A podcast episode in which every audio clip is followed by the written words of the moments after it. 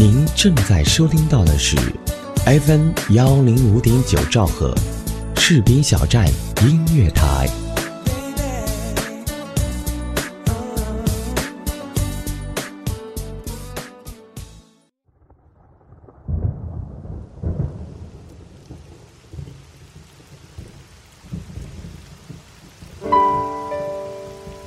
我用声音记录我的所见、所闻、所想、所悟，心灵之约，见证我的成长。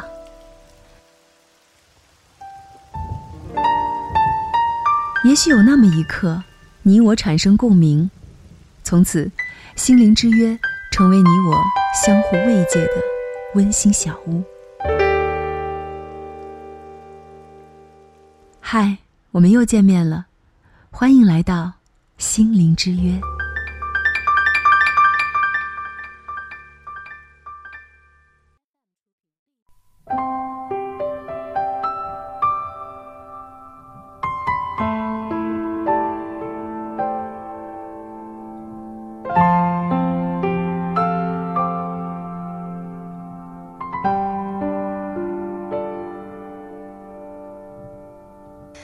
FM 幺零五点九士兵小站音乐台，欢迎您的如约而至，我是思玉，这里是心灵之约。大学刚毕业几个月，班级群里面呢发了一条消息，说班里的某某得了白血病。他是个可怜的孩子，很小的时候母亲就抛弃了他和父亲，而父亲在外打工，只能由奶奶把他拉扯大。好不容易大学毕业，可以开始一段属于自己的人生了，他不幸的。得了这样难缠的病，母亲不管，父亲不管，奶奶没有能力管。其实我现在说起这段往事，都觉得特别像是编剧为了情节抓人的眼球而展开想象力发挥出来的桥段。但是呢，它的确就是现实。当年我也是刚刚参加工作，还在实习期，工资很低。群里的同学们发动全班同学的力量来捐款，我也捐了。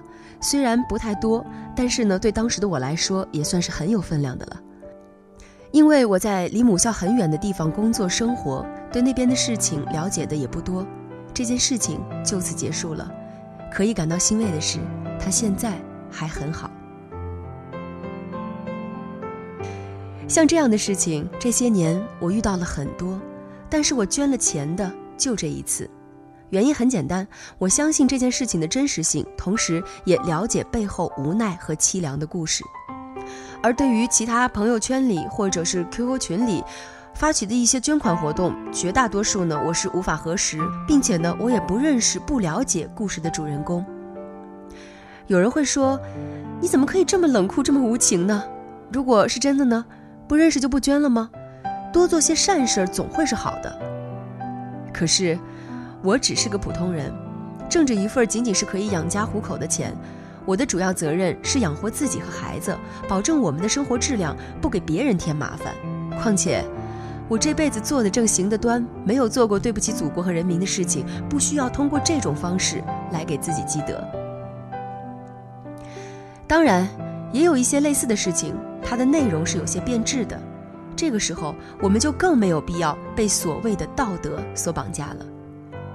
青年作家、咨询师、一心理最佳专栏作家斑马就曾讲述了这样的一个故事。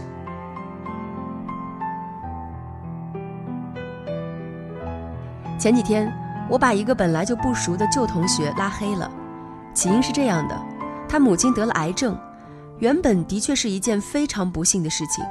万幸的是，这个同学父母都有医保和退休金，他本人也有几千块的月收入，家中有房有车，家境不能说有多么的优越，但是治病至少是头几期还是绰绰有余的。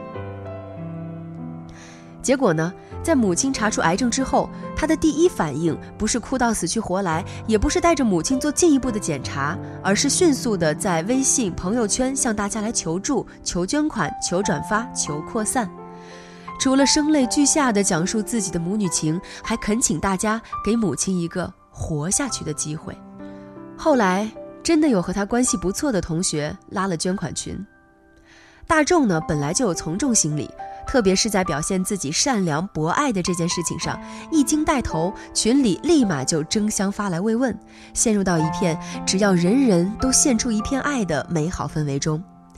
几个原本私下对此颇有微词的人，也不便再次发声了。就在这个时候，一位热心的同学圈了我，看你公众号做的挺大的，粉丝应该不少吧？你帮他募募资吧。毕竟人家的母亲得了癌症。我也不想说什么，打着哈哈就默默的准备退群了。结果呢，就看到了这个人给我发来的私聊。对啊，差点忘了你。我没说话，他紧跟着说：“你这几天哪天方便？发之前可以给我看一下。”What？我有点无语，我就回了八个字，深表同情，无能为力。他特别生气，说：“你也是有父母的，怎么能这么冷血？”我也火了，说恰恰就是我也有父母，我才看不起你。你自己有收入，你父母有医保有退休金，再不济你还有房子。现在只是刚刚查出来癌症，治疗方案和费用都还没出来，你先忙着从别人口袋里掏钱。对不起，我实在看不出来你是自己有孝心，还是想让别人帮你尽孝心呢？是真盼着给你妈妈治病，还是唯恐她拖累你的生活呢？如果他的母亲因为没人捐款就失去了活下去的机会，那唯一的理由就是这个女儿不孝。逢生病，第一件事想到的不是治病，而是要钱，这也算是国人的一大特色了。我小学的时候读的是铁路子弟学校，有一个比我高一年级的女生得了癌症，她的爷爷是当地铁路局的副局长，父母呢也是铁路干部，她生病。住的是最好的病房，打的全是进口药。不知道是这家人向学校提的建议，还是校长急着拍马屁。学校课间小喇叭播报他的病情，播了足足一个星期，强迫大家捐款。班长挨个去收钱，还要把每个人的捐款金额记在本子上。我特别清楚的记得，班上有个女生是农村过来的，家境很不好，勉强掏了一块钱，被全班同学笑话。几个男生很大声地说：“你看那谁谁谁他捐了一块钱。”那会儿学校天天都在播放那首《爱的奉献》，但是在我听来，这就叫做爱的绑架。从此以后，但凡听到只要人人都献出一点爱的旋律响起，我就反胃。前一阵儿，网上还曾有个卖惨众筹捐款给女儿治病的人，被扒出一家人旅行买名牌一样不缺。曝光后，做父亲的特别淡定地说：“凭什么为了给女儿治病，降低我们夫妻的生活质量呢？”轻松筹这类众筹平台的普及，给了一些不要脸的人新型的谋生手段。说好听点儿叫要饭，说难听点儿那就叫诈骗。不花自己的钱治病还是小事儿，更有狠心极品的，拿着亲人的病要钱，钱到手了，盘算着这人横竖是一死，索性放弃治疗，等着靠剩下的捐款发家致富，简直就是吃了人血馒头。我觉得这些人需要众筹的不是钱，而是一张脸。有个朋友劝我别这么偏激，看不下去不捐就行了，愿者上钩的事情，谁也没有拿刀架在你脖子上让你捐呀。我说，这不是偏激的问题，是有些人装成一副弱者的脸，吃相太难看。安徽利辛女子李娟明明被自家男友养的狗咬成重伤，却编造了一个勇救女童的故事，一天就收到捐款超过七十万，其中据说有个以卖破烂为生的老大爷，省吃俭用的给她捐了五千块钱。一个人装成弱势群体去骗那些真正的弱势群体的血汗钱是无耻的。我曾亲眼看到那个因为只捐了一块钱被全班同学羞辱的女孩，每天的午饭就是一块馒头加上一袋咸菜。因为穷被歧视被欺辱，比起那个住在特需病房的绝症女孩，我倒觉得这个同学更需要帮助。谁来治疗她的伤呢？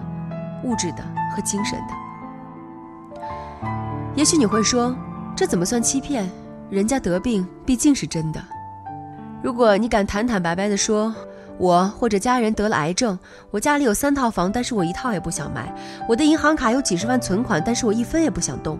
医保给我报销了大部分的医疗费，但是我还是需要钱。我会拿这笔钱去旅行、去度假，买你们这些给我捐款的傻瓜一辈子都不舍得买的奢侈品。那么我会说，虽然你不要脸，但是不要脸的挺坦荡。如果有人真的愿意给你捐钱，那才是真的愿者上钩。社会资源是有限的，人们的爱心透支额度也是有限的。正是这些人对他人爱心和善意的滥用，关掉了那些真正有需求的穷人们的求助之门。很多真正的弱势群体，甚至连众筹平台是什么也不知道。中国百分之七十五的自杀发生在农村，走投无路时，除了死，他们根本不知道如何来求助。所以，只有两种人是值得帮助的。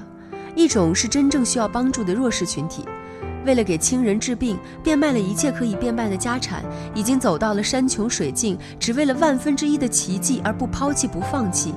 我不能说这样是否算理智，但至少这份执着的爱是可以感动我的。另一种是那些值得去帮助的人，他们并不会向你申请帮助，可是你还是会禁不住想要帮助他们做点什么。比如说我的朋友方洛洛。她是个特别开朗的女孩，她的公众号久未更新，后知后觉的我才从一条推送里得知她不幸患上了乳腺癌的消息。她和读者们聊自己秃了头发，吐槽自己放化疗的经历，所有痛苦都被云淡风轻的一笔带过。人生就是这么刺激，永远不知道下一秒会发生什么。她跟我笑着调侃，好像在说一段别人的故事。我和他没有见过面，但是他的这份乐观深深地打动了我，就让我特别想帮助他做点什么。还有个朋友家里穷，当年为了给父亲治病砸锅卖铁，后来不得已募了捐，他把每一笔钱都记下来。父亲后来还是走了，他用了五年的时间一笔一笔去还钱。有几年他熬得很苦，除了上班还会接翻译的工作，周末去做家教。一天睡不到五个小时，他肯吃苦又守信用，大家有机会都愿意去关照他。如今除了还清了那笔恩情债，他还攒够了自己出国的费用。去年去了美国。爱惜自己羽毛的人运气都不会太差。一个体面的人，即使身处绝境，也依然是体面的。对于那些拿悲惨当卖点，甚至盈利工具的人，不要被道德绑架，该拒绝拒绝，该拉黑拉黑。人生苦短，精力有限，请把爱心留给那些真正需要的人。感谢节目责编子恒，监制浩然，也感谢您的收听，再见。像低声说我懂你，如果孤独像哭泣。让我带你去梦境。